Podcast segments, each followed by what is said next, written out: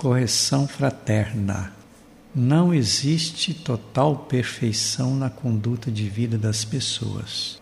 Todo ser humano é passível de realizar desvios que podem ser pouco ou muito graves.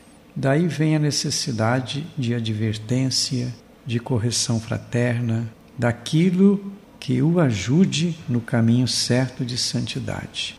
Os defeitos pessoais, principalmente quando neles estão envolvidas a injustiça e a inverdade, dificultam a prática da vida cristã. Falar de correção fraterna é fazer alusão à sensibilidade que a pessoa precisa ter quanto à prática do perdão, da clemência e da reconciliação fraterna. Essas são atitudes cristãs fundamentadas na mensagem pedagógica e libertadora de Jesus na história. Tudo depende de atitudes sinceras de amor, como vínculo de perfeição capaz de criar harmonia na convivência comunitária. Na manifestação da consciência das pessoas, devem ressoar os princípios orientadores da vontade de Deus e o cumprimento da palavra divina, sobretudo para uma conduta enraizada no direito e na justiça social. Por isso diz a Sagrada Escritura que o ímpio morrerá por sua iniquidade. Ezequiel 33, sétimo. E sem profunda correção individual, não é possível a pessoa ter vida de fraternidade e ser feliz.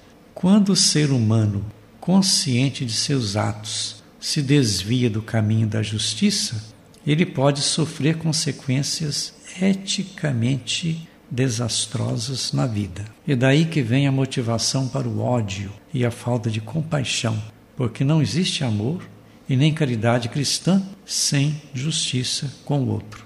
A convivência comunitária sadia necessita de frequentes processos de correção fraterna para ser saudável. A expressão correção fraterna tem uma conotação cristã porque faz coro com os ensinamentos transmitidos pela palavra de Deus, especialmente naquilo que dizem os mandamentos contidos no Decálogo e sintetizados por Jesus nas bem-aventuranças bíblicas. Ela é caminho de conversão e transformação no modo de ser e de agir da pessoa, e assim contribuir com a convivência comunitária.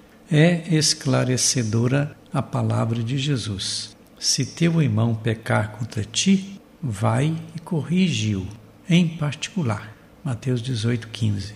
Isto é sinal de que as desarmonias e desentendimentos existem na sociedade, mas podem ser sanadas com atitudes corretivas humanas e de fé. Na prática, é possível superar as divergências presentes no tecido da comunidade, recuperando a fraternidade através da correção fraterna.